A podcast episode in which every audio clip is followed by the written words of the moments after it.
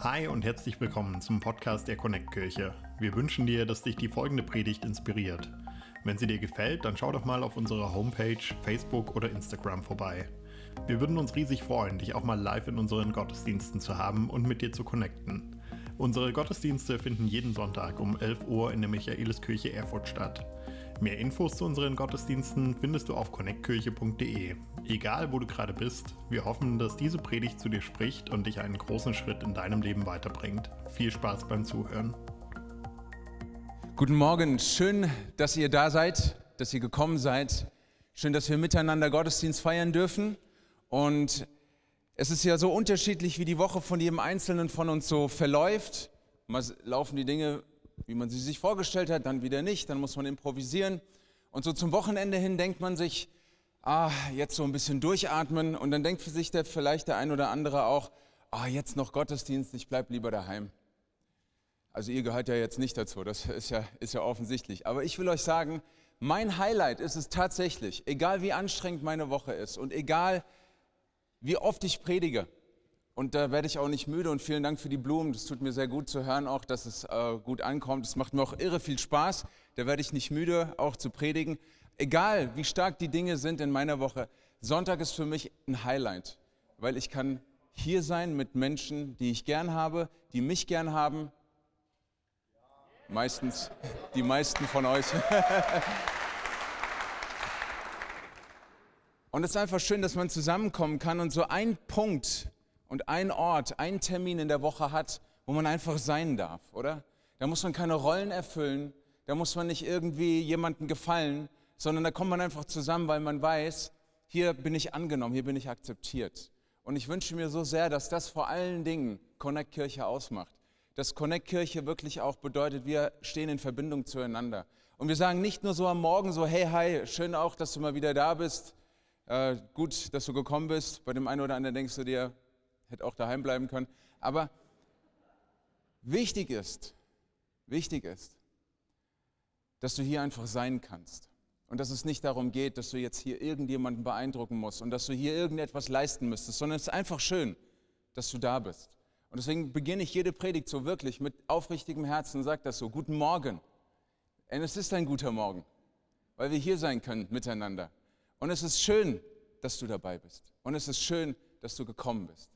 Und aus diesem Grund, lass uns miteinander diesen Gottesdienst genauso weiterleben. Vielen Dank an unser Worship-Team. Das hat mich richtig abgeholt, wie ihr das gemacht habt heute Morgen.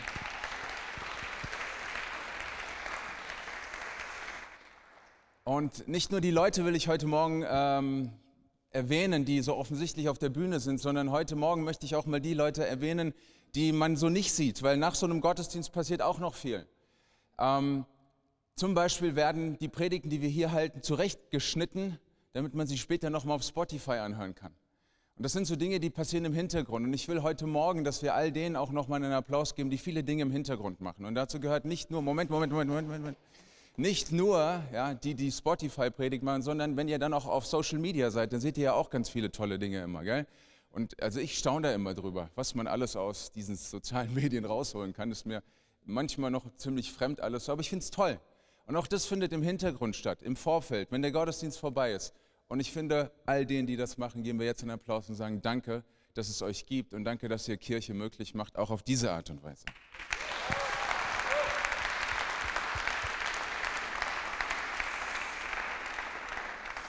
Es ist der zweite Advent und der zweite Advent ähm, folgt auf den ersten. Den ersten hatten wir das letzte, letzten Sonntag gehabt.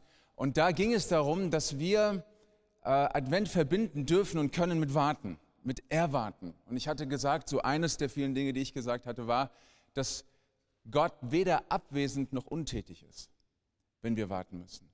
Weil warten lohnt sich, weil wir auf ihn fokussiert sein können. Er ist weder abwesend noch ist er untätig und wir werden, wenn die Zeit da ist, wenn wir den Frieden bekommen, den wir brauchen. Und das bedeutet Advent, dass wir sagen, Jesus, wir können was von dir erwarten. Jesus, wir warten auf dich. Jesus, wir haben dich im Fokus. Und auch eine Zeit, wo wir sagen können, in einer Zeit, in der wir sehr viel zu tun haben, wo man so reingeht in Weihnachten, wo es so in Richtung Ferien geht, wo es in Richtung Besinnlichkeit geht, wo man manchmal auch sagen muss, wo ist da die Besinnlichkeit, wo ist die Ruhe, dass wir selbst auch uns sagen, wir schalten den Gang runter. Wir wollen nicht nur warten, sondern auch erwarten. Wir wollen auch wieder lernen, anzukommen. Wir wollen auch wieder lernen, zu verstehen, dass es darum geht, auch zu sein und nicht nur zu funktionieren.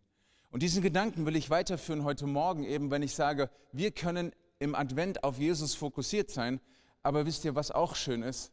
Zu wissen, dass wir auch im Fokus von Jesus sind. Und vielleicht ist dieser Gedanke ein bisschen neu für dich, wenn ich dir sage, nicht nur du kannst auf Gott warten, manchmal ist es auch andersrum. Manchmal wartet Gott auch auf dich. Manchmal hat Gott ganz positiv gesprochen auch eine Erwartung an dich. Und deswegen will ich das zusätzlich in den Advent auch noch mit reinlegen. Nicht zum fünften Mal oder zum zehnten Mal sagen, Erwartungen und auf den Herrn sehen und so weiter. Ich will auch mal uns ans Herz legen, dass Advent auch eine Wechselseitigkeit ist. Wir sind auf Jesus fokussiert, aber, und das ist das Schöne dabei, Jesus ist auch, hat uns auch im Fokus. Das ist total interessant. Ich bin total dankbar dafür zu wissen, dass ich an einen Gott glauben darf und dass Gott mich gefunden hat, der so ein Interesse an mir hat. Das macht mich manchmal sprachlos. Und über all die Jahre noch finde ich das beeindruckend. Und deshalb möchte ich diesen zweiten Advent dafür nutzen, dass wir uns erinnern daran, dass wir auch im Fokus von Jesus sind. Lass uns miteinander mal lesen im Lukas Kapitel 6, Vers 12, ab Vers 12. Ähm, ich bleibe deshalb im Lukas-Evangelium, weil wir da letzte Woche begonnen haben. Und nächste Woche sind wir auch wieder im Lukas-Evangelium. Ist einfach schön, wenn man so ein bisschen Kontinuität hat im Leben. Ja? Also, aber was ich noch machen werde, ist nachher eine synoptische Schau euch anzubieten. Und das habt ihr schon mal gehört vom letzten Mal. Irgendwann habe ich das schon mal gesagt, glaube ich. Ich habe in der Vorbereitung überlegt, habe ich das schon mal gesagt? Ich meine, ich habe es schon mal gesagt. Wer weiß noch mal, was das ist? Synoptik? Nicht die, die studiert haben? Okay. Das ist das gleiche wie Synergie. Synergie kennen wir, ja, das ist eine Ergänzung, ja. Eine Synergie. Kräfte wirken zusammen und eine Synoptik heißt ein gemeinsamer Blick. Und die Evangelien bieten uns diesen gemeinsamen Blick an. Also starten wir heute mit Lukas 6 und dann gehen wir ein bisschen detaillierter noch rein und helfen wird uns dabei Markus, Kapitel 3. Also ihr dürft da schon mal beide ähm, ich hätte fast gesagt, den Finger in die Bibel legen, aber das macht man ja nicht mehr. Ne? Ihr müsst euch zwei Reiter aufmachen auf, auf euren Smartphones. Also Lukas 6, da heißt es, nicht lange danach stieg Jesus auf einen Berg, um zu beten. Und er betete die ganze Nacht hindurch zu Gott. Bei Tagesanbruch rief er alle seine Jünger zusammen und wählte zwölf von ihnen aus, die er Apostel nannte. Das sind ihre Namen. Simon, den er auch Petrus nannte, Andreas, der Bruder von Petrus, Jakobus Johannes, Philippus Bartholomäus, Matthäus Thomas Jakobus, der Sohn des Alpheus, Simon der Zelot und Judas, der Sohn des Jakobus und Judas Iskariot, der ihn später verriet. Ich möchte eine Sache mal highlighten, ganz am Anfang und dann noch ein bisschen tiefer einsteigen. Wir lesen hier, nicht lange danach stieg Jesus auf einen Berg, um zu beten. Er betete die ganze Nacht hindurch und dann rief er seine Jünger. Und das hat mir ähm, das, das hat ganz viel in mir ausgelöst. Jesus betet und dann ruft er seine Jünger. Und dann habe ich mich gefragt, warum macht er das? Warum ist er aus dem Gebet herausgekommen und hat nicht einfach seinen Dienst fortgesetzt? Wie er das vielleicht auch schon so oft gemacht hat, sich im Gebet gestärkt und weiter geht's. Warum hat Jesus nach dem Gebet Menschen zu sich gerufen? Und da will ich ein bisschen tiefer mit euch reingehen und diese synoptische Schau einfach anschauen und gucken in Markus 3 jetzt. Den Text lesen wir jetzt auch miteinander. Markus berichtet die gleiche Begebenheit, das wird sich also was wiederholen, aber es gibt noch ein paar Details, die er liefert. Später stieg Jesus auf einen Berg und rief die zu sich, die er bei sich haben wollte. Sie traten zu ihm. Er wählte zwölf von ihnen aus, die ihn ständig begleiten sollten und nannte sie Apostel. Er wollte sie aussenden, damit sie predigen und mit Vollmacht Dämonen austreiben. Und das sind die Namen der zwölf, die er erwählte. Simon, dem er den Beinamen Petrus gab, Jakobus und Johannes, die Söhne des Zebedeus, ihnen gab er den Beinamen Donnersöhne. Und Andreas, Philippus, Bartholomäus, Matthäus, Thomas, Jakobus, der Sohn des Alpheus, Thaddäus, Simon der Zelot und Judas Iskariot, der ihn später verriet. Wir sehen also, in dieser Begebenheit hier wird es jetzt nochmal ein bisschen detaillierter. Das Erste, was ich festhalten muss, was mich total abholt, ist, dass wenn Jesus auf die Menschen schaut, dann sieht er was völlig anderes. Er ist im Gebet und ich frage mich, warum muss Jesus beten? Ja, das ist so ein kleiner Gesprächskreis für die Theologen äh, nachher unter uns, die dann zusammenkommen können und das reflektieren, wie in der Christologie zusammen, der Zusammenhang mit dem Vater ist und warum Gebet wichtig ist und so weiter. Aber wir, die wir im echten Leben unterwegs sind, halten uns damit nicht auf, sondern wir sagen, ähm, interessant ist, dass Jesus aus dieser Zeit des Betens herauskommt und dann Menschen sieht. Und ich glaube, sagen zu können an dieser Stelle ist, dass wenn Gott auf uns schaut, wenn Gott auf dich schaut, dann ist das ein ganz besonderer Blick. Dann ist es so ein Blick, der sehr viel tiefer geht und der sie sehr viel mehr erkennt als das, was man untereinander erkennt. Wenn ich auf dich drauf schaue und denke mir einfach, wow, du bist ein richtig gut aussehender junger Mann, so, ähm, das begeistert ihn jetzt nicht so, ne? Also, war, war ein Kompliment an der Stelle, nur so nebenbei.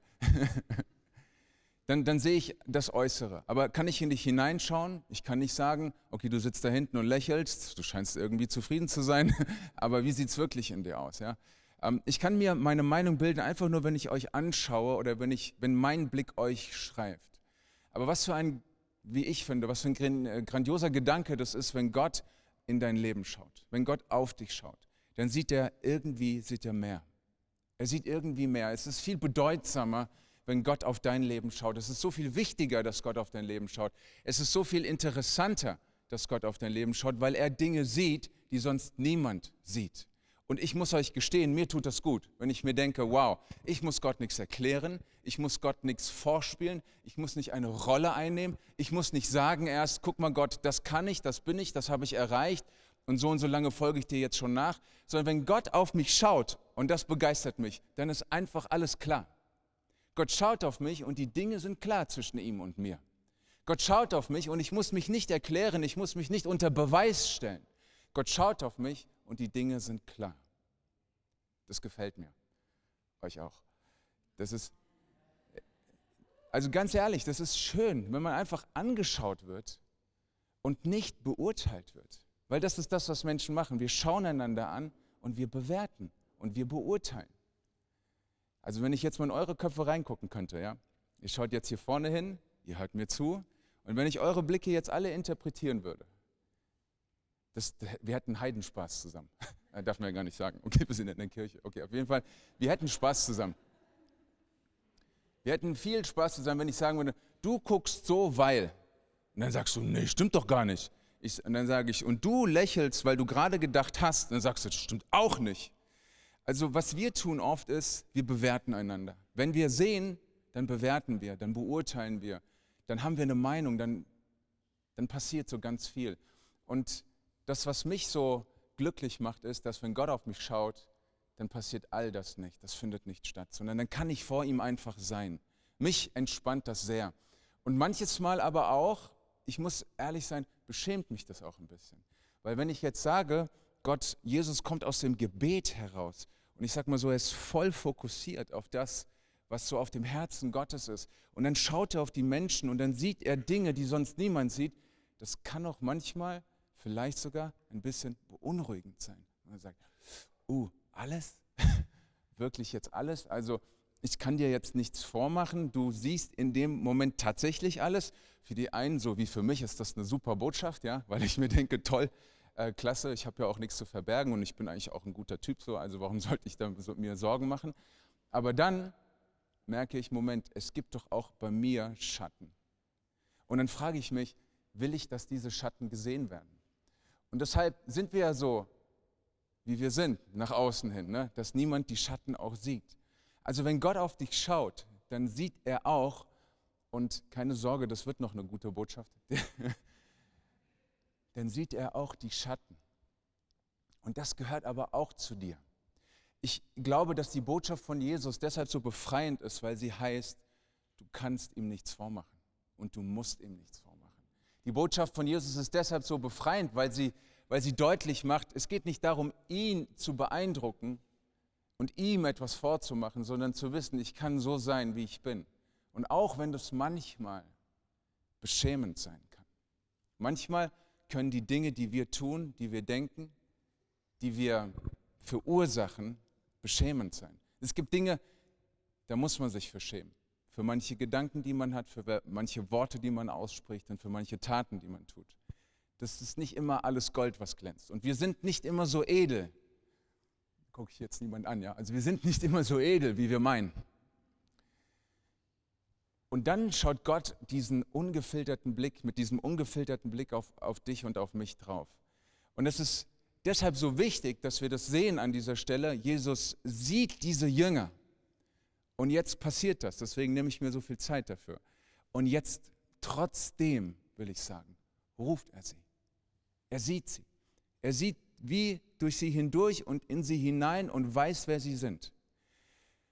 Ist es nicht erstaunlich, wenn man mal daran denkt, welche Dinge Jesus mit den Jüngern auch so erlebt hat? Ist es nicht erstaunlich beispielsweise, dass diese Jünger, die mit ihm zusammen waren, als Jesus gesagt hat, einer von euch wird mich verraten, ist es nicht erstaunlich, dass alle zwölf gedacht haben, dass sie es sind?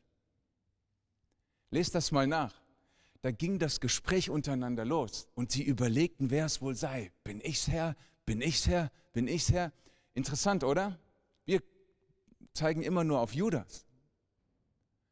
Aber das Potenzial hatten alle. Und das Potenzial zu versagen, das Potenzial, dass die Schatten größer sind als das Licht, das Jesus im Leben geben kann, das ist immer da. Und ist es nicht interessant, dass also Jesus aus diesem Gebet kommt, aus dieser innigen Gemeinschaft mit Gott, diesen absoluten klaren Durchblick hat und seine Jünger sieht und weiß, wie sie sind und weiß auch, wer ihn verraten wird und weiß, wen er da alles rufen wird. Und trotzdem sagt er, kommt zu mir. Für mich ist es mit einer der wichtigsten Botschaften, die wir im Evangelium hören können, dass Gott dich sieht und weiß, wie du bist und sagt trotzdem, komm her. Ich applaudiere mir mal selber an der Stelle. Einfach nur, weil ich es gerade so gut fand. Das Schöne ist, dass wir von Jesus sehen können und erfahren dürfen, dass er diesen, ich will es mal so sagen, diesen ungefilterten Blick auf uns hat, ungetrübt. Und so, sage ich mal, dürfen wir und müssen wir uns das auch gefallen lassen. Wir sind nicht immer so edel, wie wir meinen. Und deswegen ist es so gut zu wissen, Jesus verklärt das auch nicht. Er sagt auch nicht, oh, ist schon gut oder nicht so schlimm, sondern Jesus sieht das, aber das Entscheidende dabei ist, seine Antwort auf deine Unvollkommenheit und meine Unvollkommenheit ist Annahme. Das ist die Antwort von Jesus, dass er trotzdem annehmen kann. Und wir lesen das hier. Er sagt, er kommt von diesem Berg, er betet und dann ruft er zu sich die, und Markus ergänzt das hier so, die er bei sich haben will. Das finde ich großartig. Das ist eine brillante Botschaft. Jesus will, dass du bei ihm bist. Er hat ein ungebrochenes Interesse an dir, obwohl er ungefiltert in dein Leben schaut.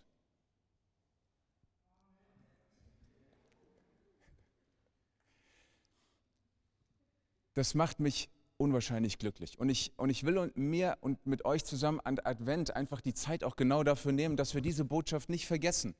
Wenn Jesus uns im Fokus hat, dann schaut er ungefiltert in unser Leben, aber er ruft uns genauso bedingungslos und sagt, ich nehme dich an, wie du bist. Was für eine großartige Botschaft ist. Also ich finde, diese Botschaft ist an Brillanz nicht zu übertreffen, dass man gesagt bekommt, so wie du bist, komm zu mir. So wie du bist, möchte ich, dass du bei mir bist. So wie du bist, bist du angenommen. So wie du bist, bist du akzeptiert. So wie du bist, will ich dich. Ich mag dieses, dieses Wort hier, dass es heißt, er rief die zu sich, die er bei sich haben wollte. Es ist der erklärte Wille Gottes, dass du bei ihm bist. Es ist der erklärte Wille Gottes. Das, das ist so schön. Und dann, weil ich gesagt habe, wir warten auf Gott, kann es sein, dass Gott auch auf dich wartet. Jetzt heißt es, jetzt treten Sie hier hinzu. Die, die Reaktion darauf ist immer, dass wir sagen können, wenn Gott uns ruft, erfordert es, dass wir eine Entscheidung treffen. Wenn wir wissen, wir, wir können von Gott so angenommen sein wie bei niemandem sonst, dann bleibt das so lange eine Theorie, bis wir den ersten Schritt gehen. Denn Gott ist niemand, der sagt, du musst, sondern die Einladung heißt immer, du darfst. Und zu wissen, dieser ungefilterte Blick auf mein Leben und diese bedingungslose Annahme, es gibt nur noch eine Sache, woran das scheitern kann. Du selbst. Indem du dir sagst, das möchte ich nicht. Oder indem du vielleicht sagst, das bin ich nicht wert. Oder indem du vielleicht denkst, da ist noch ein Haken dran. Oder indem du dir sagst, hm, muss ich dann vielleicht nachher noch was machen? Kommt irgendwann die Rechnung hinterher? Ich möchte dir heute Morgen sagen, du darfst frei von jeder Skepsis, du darfst frei von, jedem, von jeder Verletzung sein, du darfst frei von jedem dunklen Gedanken sein. Wenn Jesus dich ruft, dann meint er es einfach ernst. Dann meint er es einfach ernst. Und dann sagt er, ich will, dass du bei mir bist. Und dann treten sie zu ihm. Und das ist diese Entscheidung. Und ich glaube, dass das nicht mit einmal getan ist, dass man sagt, okay, Jesus, irgendwann vor 20 Jahren habe ich mal gesagt, okay, alles klar, hast mich überzeugt, ähm, ich sage mal Ja zu dir. Hast du notiert, ja? Alles klar, Gott vergisst ja auch nichts, also wenn sich was ändert, sage ich dir Bescheid, ansonsten machen wir dann mal so schön weiter. Ich glaube, dass ein sich für Jesus entscheiden auch eine tägliche Angelegenheit ist. Zu sagen, Jesus, ich möchte in der Annahme sein, die du für mich hast. Denn wir leben in einer Welt, wo wir das nicht so oft erleben. Wie, wie oft, wenn ich jetzt fragen würde, wie oft bist du schon abgelehnt worden? Wie oft bist du schon ähm, gedisst worden? Ja? Wie oft hast du Mobbing erlebt? Ja? Wie oft bist du beschnitten worden? Wie oft hast du schon mitbekommen, dass Leute Dinge über dich gesagt haben, die gar nicht stimmen, aber sich ihre Meinung so verfestigt hat, dass du plötzlich mit Dingen konfrontiert wirst, wo du dir sagst, geht's noch? Wenn du lange genug im Leben unterwegs bist, dann wirst du all das erleben, zu was Menschen alles in der Lage sein können. Wie Menschen einander und untereinander wirklich wehtun können. Das ist, wenn das nicht so traurig wäre, könnte man es kreativ nennen. Wenn es nicht so traurig wäre. Und damit haben wir zu tun. Und deshalb sind wir manchmal skeptisch auch Gott gegenüber, wenn wir hören, nein, nein, so wie du bist, aber dann denkst du dir, irgendwo hat das einen Haken, irgendwann kommt die Klatsche, irgendwann, irgendwas, das kann nicht sein. Weil wir viel damit zu tun haben, dass wir mehr einander ablehnen, als dass wir einander annehmen. Das viel damit zu tun hat, dass wir uns positionieren müssen und, und gar nicht so sehr hören, hey, ich will, dass du bei mir bist ich will dich, ich will dein Freund sein, ich will mit dir unterwegs sein, ich will mit dir an deinem Leben Anteil haben, einfach nur weil du du bist. Das ist so schwer zu verstehen manchmal. Und deswegen glaube ich, müssen wir Menschen nahezu tagtäglich die Entscheidung treffen, Jesus, ja, ich glaube, dass ich bei dir angenommen bin und bleibe. Ich bleibe das auch. Und deswegen so deutlich auch an einer Zeit des Advents sich das immer wieder vor Augen zu halten, ich bin im Fokus von Jesus. Und er wartet auf mich. Ich, ich bin in dem Fokus von Jesus und er erwartet von mir, dass ich mich auch für ihn entscheide, dass ich zu ihm hintrete und sage, Jesus, hier bin ich. Ich trete ein in deine Annahme. Ich trete ein in deine Vergebung. Ich trete ein in deine Wertschätzung. Jeden Tag trete ich da rein und sage, Jesus, danke, da bin ich. Du hast diesen ungefilterten Blick, manchmal vielleicht diesen unangenehmen Gedanken, der sich damit verbindet, wirklich alles. Und trotzdem sagt Jesus, ich will, dass du bei mir bist. Ich möchte das, weil ich sehe, es gibt zu viel Ablehnung in dieser Welt und zu wenig Annahme. Und glaubt mir, wenn wir Menschen verstanden haben, dass wir angenommen sind, was glaubt ihr? Was glaubt ihr? Was das für eine brillante Botschaft ist, Menschen, mit denen wir unterwegs sind, genau diese Annahme auch zu geben. Denn da, denn das ist das Ziel, was Jesus hat. Das heißt hier nämlich weiter, er wählte sie aus, dass sie ihn ständig begleiten sollten. Das heißt, dass sie ständig mit ihm zusammen sein sollten. Und das ist nicht so, dass man sagt, okay, jetzt kommt so der Punkt, wo ich doch was tun muss. Ja? Also hab's doch gleich wieder gewusst. Nein, sondern ständig bei ihm sein heißt, dass ich eine Identität in mir trage, als von Gott gewollt und geliebt. Und das ist eine Botschaft, die ist, die ist nicht zu vergleichen.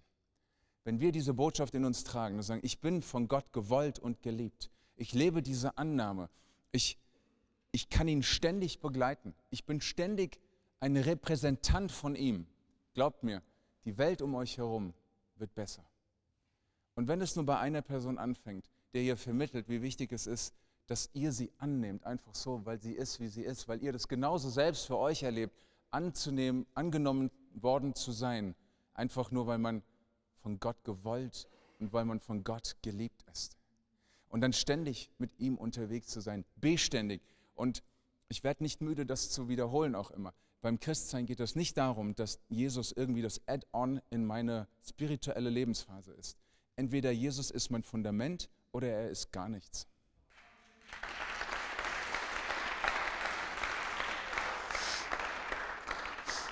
Es gibt kein nur ein bisschen und ein bisschen hier und ein bisschen davon, sondern wenn ich sehe, dass Jesus sagt, er ruft mich, er hat diesen ungefilterten Blick auf mich, er will mich, dann gibt es bei mir als Response auch keine halben Sachen, Freunde. Dann sage ich Jesus, dann begleite ich dich jeden Tag. Dann gehe ich rein in, diesen, in dieses Bewusstsein, ich bin gewollt, ich bin geliebt und ich begleite dich, Jesus. Und das hat einen ganz praktischen, ganz praktischen Aspekt einfach. Jesus stellt sich vor in den Evangelium und sagt, ich bin der Weg, die Wahrheit und das Leben. Niemand kommt zum Vater als nur durch mich. Und wenn ich sage, ich begleite Jesus ständig und ich bin ständig mit Jesus unterwegs und ständig bei Jesus, dann sage ich Jesus, du, du bist es, der mir alles ist. Du bist mein Weg an jedem Tag. Frage ich dich, welche Wege soll ich gehen? Und welche Wege soll ich wieder verlassen? Glaubt ihr, dass man wirklich auf einem Holzweg sein kann, auch wenn der fromm getüncht ist? Ich glaube das. Ich habe es zu oft erlebt was nicht alles gemacht wird aufgrund einer frommen Meinung. Und hölzerner könnte der Weg nicht sein. Aber wenn ich sage, Jesus, ich will, dass du ständig, jeden Tag da bist in meinem Leben, dann hinterfrage ich mich und nicht Jesus. Dann starte ich den Tag so und sage, wenn du mein Weg bist, dann hinterfrage ich meine Wege, nicht die Wege von dir. Das heißt es, dass du mein Weg bist. Und genauso auch, wenn ich sage, du bist meine Wahrheit, dann liebe ich nicht meine Wahrheiten mehr als die Wahrheiten von Jesus dann liebe ich nicht meine Meinungen mehr als die Meinung von Jesus. Dann liebe ich nicht meine vermeintliche Klugheit und Erkenntnis und Einsicht mehr als das, was die Wahrheit von Jesus betrifft, sondern stelle ich mich darunter. Was heißt das? Dass ich mich damit auseinanderzusetzen habe. Ich sollte nichts leichtfertig sagen in meiner Nachfolge, nicht leichtfertig irgendwelche Meinungen annehmen und sagen, naja, ich sehe das so und die anderen können es sehen, wie sie wollen, sondern was für mich wichtig ist, dass ich sage, nicht ich mache meine Wahrheit zu eurer Wahrheit, sondern die Wahrheit, die Gott uns zeigt, ist eine Wahrheit, unter der wir alle stehen miteinander. Und deswegen sage ich Jesus, wenn du meine Wahrheit bist, dann hinterfrage ich mich und nicht dich.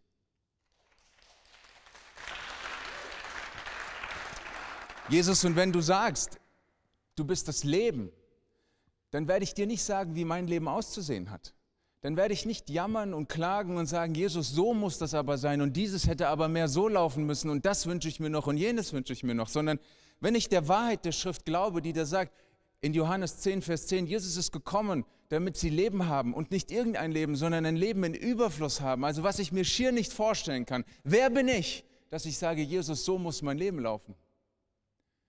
Was ist das? Wie vernagelt ist man da? Wenn ich sage, Jesus, ich folge dir, du willst, dass ich dich ständig begleite, dann sage ich, Jesus, du bist mein Leben. Du entscheidest das. Auf dich will ich hören, dir will ich folgen. Du bist die Nummer eins. Dann stelle ich mich darunter, dass ich sage, nicht das, was ich mir unter meinem Leben vorstelle oder mir für mein Leben wünsche, sondern ich sage, Jesus, wenn ich weiß, dass du das Beste mit mir vorhast, wenn du mir sagst, ein Leben in Fülle, was alles übertrifft, dann sage ich, Jesus, jeden Tag ja. Das heißt hier, die Jünger traten hinzu. Und ihr Lieben, das muss laufen jeden Tag bei dir und bei mir. Jeden Tag musst du zu Jesus hinzutreten und ihm sagen, Jesus, du bist mein Weg. Jesus, du bist meine Wahrheit. Jesus, du bist mein Leben. Du bist es. Jesus ruft die Leute, hat den ungefilterten Blick auf die Menschen und dann sieht er, was sie brauchen. Und was ich schön finde dabei ist, und das macht mich immer so, es erleichtert mich. Weil manchmal gewinne ich den Eindruck von Christen und Kirchen, dass sie nur das Ziel haben, zusammen zu bleiben. Und Hauptsache wir. So, es geht um uns. Aber was mich, was mich hier abholt, ist, dass mit all dem zusammen, und jetzt hört, wie ich es sage. Ich sage nicht, daraus folgert, weil sonst könnte man wieder meinen, aha, also doch, wieder die Bedingungen und ich wusste ja, wir müssen wieder was machen. Nein, da im Zentrum steht eine Identität. Jesus sendet sie aus, damit sie in Vollmacht predigen und Dämonen austreiben. Das heißt, Jesus gibt ihnen in ihrer Identität ein Mandat. Er gibt ihnen ein Mandat und sagt, weil ihr seid, wer ihr seid, lass es mich so sagen, weil ihr seid, wer ihr seid, versteckt euch nicht. Liebe Christen, liebe Kirche, weil ihr seid, wer ihr seid, versteckt euch nicht. Ich sende euch aus. Ihr seid Repräsentanten. Ihr seid diejenigen, an denen gesehen wird, was es heißt, dass man bedingungslos geliebt wird. Ihr seid diejenigen, an denen gesehen wird, was es heißt, wenn man bedingungslos angenommen wird. Ihr seid diejenigen, an denen gesehen wird, was es heißt, dass es nicht darum geht, perfekt zu sein, sondern dass es darum geht, geliebt zu sein. Ihr seid diejenigen, an denen das gesehen wird. Er hat ihnen Mandat gegeben. Er wollte sie aussenden, damit sie predigen und damit sie Vollmacht haben.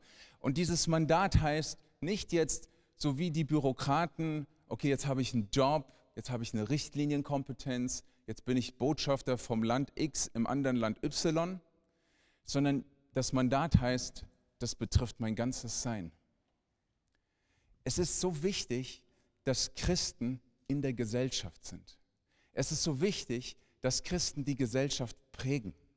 Es ist so falsch, wenn Christen sich rausziehen. Es ist so, es ist so unnötig und so unwichtig, dass wir, und jetzt hört gut zu, wenn ich das sage, ich, ihr wisst, dass ich euch alle äh, ins Herz geschlossen habe, aber wisst ihr, gesungen ist nicht gelebt.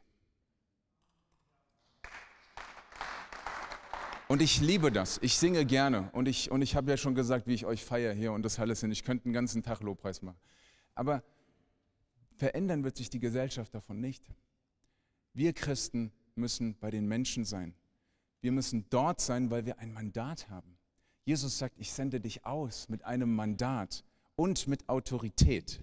Und diese Autorität finde ich richtig krass.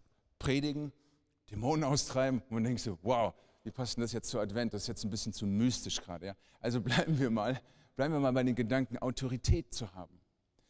Autorität zu haben heißt also, dass ich beauftragt bin.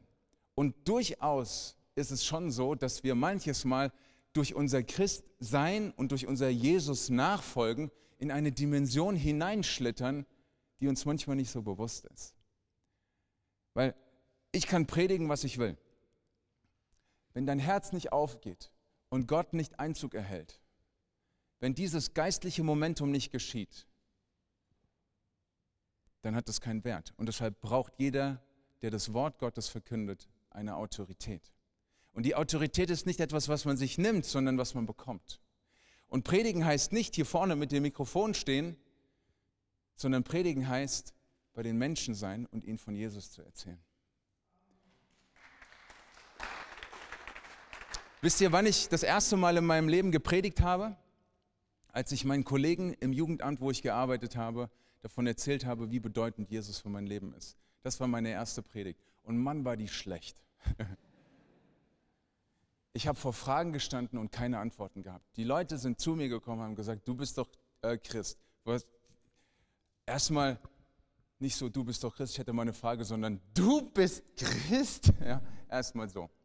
Und dann kommen so Fragen wie, auf die ich, auf die ich keine Antwort hatte. Mann, habe ich mich geärgert. Ich bin nach Hause aus dem Büro und habe gedacht, scheiße, warum habe ich keine Antworten darauf? Und dann denke ich mir, Jesus, du bist so wichtig für mich. Warum kriege ich das nicht über meine Lippen? Jesus, du hast so eine Bedeutung für mich. Wie, wie kriege ich das rüber? Und dann, dann habe ich einfach, dann schenkte Gott mir diesen ganz leichten Gedanken. Er hat zu mir gesagt, Gott, so, so wie ich für dich erlebbar bin, so bin ich auch für andere erlebbar. Zerbrich dir nicht meinen Kopf. Das war eine gute Botschaft. Kann man so nicht in der Bibel nachlesen. Ich äh, nehme auch nicht in Anspruch, dass das eine Offenbarung ist. Aber zerbrich dir nicht meinen Kopf. Und dann bin ich zu meinem Kollegen mal hingegangen und habe zu ihm gesagt, weißt du was? Du hast mich gefragt, du hast zu mir gesagt, Gott ist für mich nicht erlebbar. Aber ich habe dir heute was mitgebracht, wie er erlebbar ist für dich. Und dann schaut er mich an und dann habe ich ihm eine Bibel geschenkt. Und dann kam ich mir vor wie Reinhard Bonker.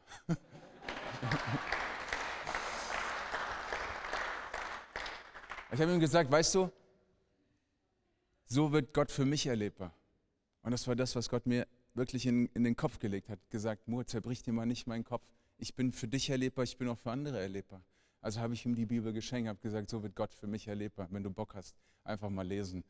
Ähm, bei Risiken und Nebenwirkungen kannst du mich dann fragen. Das ist die Autorität, die du und ich haben. Und manches Mal geht es ins Übernatürliche rein, denn wir können Menschen nicht überreden, Ja zu Jesus zu sagen. Das müssen wir uns abschminken. Das ist, ein Geist, das ist eine geistliche Wahrheit. Dass jemand Jesus erkennt, ist ein Geschenk des Himmels. Dass jemand Jesus versteht, ist ein Geschenk des Himmels. Dass jemand sein Leben Jesus widmet, ist ein Geschenk des Himmels. Und das, der Himmel bist nicht du. Du bist ein Botschafter des Himmels. Und aus diesem Grund, wenn Gott für dich erlebbar ist, er ist auch für andere erlebbar. Und so wie er für dich erlebbar ist, kann er auch für andere erlebbar sein. Ich sage kann. Mach bitte nicht ein Schema F daraus, weil darunter leiden, leide ich sehr. Das sehe ich dann immer auch in den Gemeinden, in anderen Gemeinden, nicht hier, unter anderen Christen, auch nicht Anwesende hier, dass man denkt, so wie ich das jetzt machen möchte, erlebe und sage, jetzt wird es funktionieren. Und nur weil du das nicht so machst, äh, bekehrt sich auch niemand. Du musst das so machen wie ich. Und ich sage, das ist definitiv der absolute Bullshit. Was wichtig ist, ist, dass du dir deiner Autorität, die Gott dir gegeben hat, bewusst bist. Du hast diese Autorität, weil du das Mandat hast. Und ob du jemand bist, der große Worte macht oder jemand bist, der die Hand reicht oder jemand bist, der zuhört und gar nichts sagt, wenn das deine Autorität und dein Mandat ist, bitte leb es, denn die Welt braucht dich. Und halte dich nicht zurück, weil du denkst, ich entspreche nicht einem Klischee. Gott hat dich erlöst von jedem Klischee. Von jedem. Ständig sollten sie ihn begleiten. Er sandte sie aus, damit sie predigen und damit sie Vollmacht haben, auch über Dinge, die übernatürlich sind. Und das möchte ich dir auch sagen. Hab da auch keine Sorge vor. Wir sind viel zu vernünftig in unserer aufgeklärten Welt geworden, dass wir alles erklären wollen. Aber glaub es mir, wenn ich dir sage, es gibt auch in unserer Welt eine Dimension, die können wir nicht erklären. Auch wenn sich das zu zu spooky anhört und nicht weihnachtlich, aber diesen Gedanken muss ich dir sagen. Es gibt Dinge in der übernatürlichen Welt und da brauchen wir genauso Autorität. Und halt dich da mal nicht zurück, wenn du siehst und wenn du erlebst und wenn du merkst, hier geht es in eine Dimension hinein, wo du denkst, oh, das ist jetzt ein bisschen komisch. Auch da sage ich dir, zerbrich dir nicht den Kopf von Jesus, weil er ist der Herr über alle Herren und der König über alle Könige. Und deswegen, don't worry. Don't worry, be übernatürlich. was daraus, oder was sich daran weiter anschließt, ist, was mich hier so ein bisschen, wo ich drüber, fast schon drüber gelesen hätte, dass es heißt, das sind die Namen der Zwölf. Er wählte na, na, na, na, na, na, na, na, na. Und dann aber finde ich es interessant, was, er hier, was es hier gemacht wird. Er wählte Simon, dem er den Namen Petrus gab. Er wählte Jakobus und Johannes und ihnen gab er den Namen Donnersöhne. Das hat mich auch nochmal sehr angesprochen. Denn die Namensbenennung ist nicht nur so irgendwie, wie nenne ich mein Kind, im Sinne von ähm, so, wie es noch niemand genannt hat. Oder ähm, da googelt man mal so, wenn man ein Kind erwartet, ja. Wer hat schon Kindernamen gegoogelt, alles in seinem Leben? Macht Spaß irgendwie auch, gell, dass man mal gucken will, so, ähm, was ist denn gerade im Trend oder ey, ich habe voll den krassen Namen gerade, ne? gleich mal googeln und dann siehst du, eine Million Leute hatten den auch schon, den krassen Namen, verwirrst du ihn schon wieder. Ähm, Namen ist nicht nur irgendwie so, ähm, okay, ich möchte jemand etwas oder etwas benennen, damit es sich unterscheidet von etwas anderem. Dass ich sagen kann, okay, damit niemand jetzt Jannis und Moor verwechselt, heißt Jannis, Jannis und Moor Moor. Und andersrum, sondern wenn Gott einen Namen gibt, hat das eine ganz andere Qualität. Wenn Gott einen Namen gibt, dann verleiht er Identität. Dann sagt er zu einem Petrus, du heißt nicht nur Petrus, äh, dann sagt er zu einem Simon, du heißt nicht nur Simon, du wirst Petrus heißen. Das griechische Wort kennt ihr alle für, sagt Fels, Fels. Und damit sagt er, Simon, du bist ein Fels. Warum bist du ein Fels? Weil du wirst eine, eine der Säulen für meine Gemeinde sein. Und dann guckt er sich Jakobus und Johannes an und sagt, Boanerges, das sind die Donnersöhne, die Hitzköpfe vom Herrn. Ach, was habe ich euch lieb, ihr Chaoten. immer vorne ran und dann erst nachgedacht. Ja, die liebe ich, die Leute. Ja. Aber Hauptsache, was, es was, bewegt sich etwas. Das ist, finde ich, so schön dabei. Wenn Gott dir einen Namen gibt, dann verleiht er die Identität. Und diese Identität ist nicht, nicht Stereotyp. Er hat sich nicht die Leute geholt und gesagt, okay, ich rufe jetzt nur die Leute rein, die Säulen für die Gemeinde sind. Also ich gucke nur Leute nach einem Kaliber von einem Petrus. Nein, der hat sich auch die Donnersöhne reingeholt. Der hat sich auch die Hau drauf Typen reingeholt.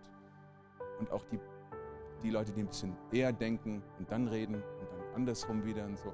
Ist das nicht schön, dass wenn Gott erwählt und wenn er dich ruft und wenn er sagt, ich will, dass du bei mir bist und wenn er diesen ungefilterten Blick hat und wenn er diese Annahme, diese Geborgenheit, dieses Geliebtsein über dich ausspricht, dass er dann auch noch sagt, und das ist deine Identität. Ist das nicht großartig? Das ist eine brillante Botschaft. Und das ist deine Identität. Du musst nicht sein wie Petrus. Und Petrus muss nicht sein wie Jakobus oder Johannes. Und niemand will sein wie Judas. Aber der Name, den Gott dir schenkt, ist Ausdruck deiner Identität. Und ich bin sicher, wenn wir im Advent sind und sagen, Jesus, wir warten auf dich, wir wollen dich im Fokus haben, warten lohnt sich. Du bist weder abwesend noch untätig. Dann glaube ich, dass wir genauso jetzt im Advent sagen können, Jesus, ich weiß, dass du auf mich wartest heute. Und ich will dich nicht länger warten lassen. Weil du sprichst über mich aus, was niemand anderes über mich ausspricht. Du gibst mir Identität, die mir sonst niemand geben kann. Du gibst mir ein Mandat, was ich mir nicht nehmen kann. Du beschenkst mich mit Autorität, die ich selber nicht hätte. Du wertest mich so auf. Du gibst mir so viel, damit ich einfach sein kann, der ich sein soll und nicht jemand anders sein muss oder kopieren muss oder stereotyp sein muss. Nein, ich darf sein, wie ich bin. Jesus, dein ungefilterter Blick befreit mich. Dein, unter, dein, dein ungefilterter Blick der Liebe und der Annahme ist ein Kompliment an mich. Du nimmst mich an, du liebst mich. Jesus, was ist das für eine Botschaft? Und ich glaube, dass wir an diesem Advent auch sagen können, Jesus wartet auch, dass wir jetzt hinzutreten. Es, er sieht diesen dich, wie du bist. So, wie du auch sein sollst, bitteschön. Und wie du unbedingt auch bleiben musst. Und er gibt dir Mandat, er gibt dir Autorität, er gibt dir Identität. Was für ein Geschenk an, an Advent, dass du sagen kannst, Jesus jetzt und ich will dich nicht länger warten lassen. Lass uns beten miteinander. Und lass uns miteinander die Augen auch schließen. Und ich möchte zwei Dinge tun, ganz bewusst an dieser Stelle. Ich möchte dir einfach die Gelegenheit geben und sagen, lass Jesus nicht warten. Wenn du dein Leben noch nicht mit Jesus in Verbindung gebracht hast, wenn du noch nicht gesagt hast, Connect, Kirche hat die Botschaft mit Gott zu connecten, habe ich noch nie gemacht, dann möchte ich, dass du diesen Moment für dich einfach nimmst, weil du gehört hast, dass er dich annimmt. Lass uns miteinander die Augen schließen und ein Gebet beten. Ich bete das vor und ihr dürft das nachbeten. Wir beten es miteinander. Jesus, danke, dass du mich annimmst. Auch wenn ich es schon tausendmal gehört habe. Heute will ich es glauben. Danke, dass du mir Identität gibst. Dass du mir Mandat gibst. Dass du mir Autorität gibst, dein Kind zu sein. Du rufst mich und heute trete ich zu dir hin. Sei mein Herr, sei mein König, sei mein Erlöser. Jesus sei mir alles. Amen.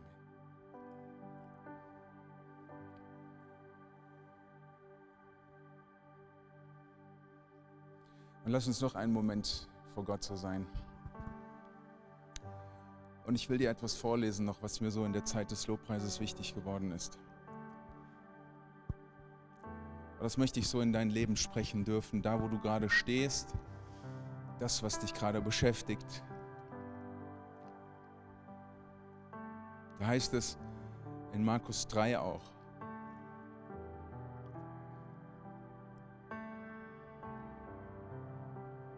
dass viele Menschen um Jesus herum waren. Und dann kam seine Familie und wollte zu ihm durchdringen.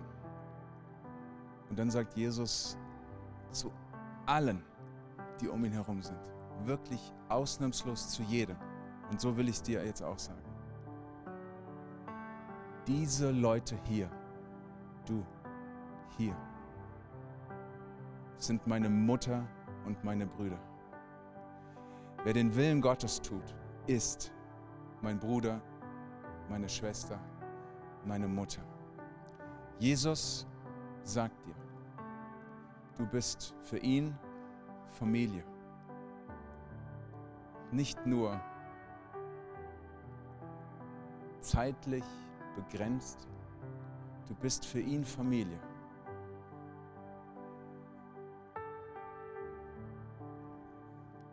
Jesus, und als deine Familie sind wir hier heute Morgen. Und ich danke dir so sehr dafür, Herr, dass wir dein Wort haben in dieser Adventszeit. Dass wir auf diesem Fundament stehen dürfen, zu wissen, dass wenn wir warten, dass es sich lohnen wird. Aber dass wir auch wissen, du erwartest von uns, dass wir diesen Schritt auf dich zugehen. Und dass nicht nur wir dich im Fokus haben, sondern auch du uns. Jesus, danke, dass wir deine Familie sein dürfen und dass wir, Herr, nicht zu zu einer Stieffamilie gehören, sondern wir sind der innigste Kern. Der innigste Kern. Wir, wir gehören zu dir, Jesus. Danke für, für diese Wahrheit. Und ich bete, dass, dass, du, dass du uns hilfst. Dass wir einen jeden Tag in dieser Wahrheit leben und einen jeden Tag in dieser Welt deutlich machen Du bist Weg, du bist Wahrheit, du bist Leben, Jesus. Danke, dass wir deine Familie sind. Amen. Wenn du mehr über Jesus erfahren willst oder deine Geschichte mit uns teilen möchtest, dann schreib uns gerne auf Facebook, Instagram oder eine E-Mail an info@connectkirche.de. Du bist begeistert von der Connect Kirche und möchtest unsere Arbeit unterstützen? Dann findest du auf unserer Homepage weitere Details, wie du das tun kannst. Falls du nicht aus Erfurt und Umgebung kommst, aber dennoch aktiv verfolgst, was wir als Kirche tun, möchten wir dir zuallererst Danke sagen, dass du auf diese Art Teil von dem bist, was hier in Thüringen geschieht. Gleichzeitig wollen wir aber sicherstellen, dass du vor Ort eine Kirchenfamilie hast. Wir sind der festen Überzeugung, dass es keinen Ersatz dafür gibt, eine Kirche vor Ort zu haben, in der du connected bist und Beziehungen pflegen kannst, die dich im Glauben voranbringen. Falls du keine Kirche vor Ort haben solltest, ermutigen wir dich dazu, dir eine zu suchen. Wenn du dabei Hilfe brauchst, melde dich gern unter info@connectkirche.de. Danke fürs Zuhören und bis bald.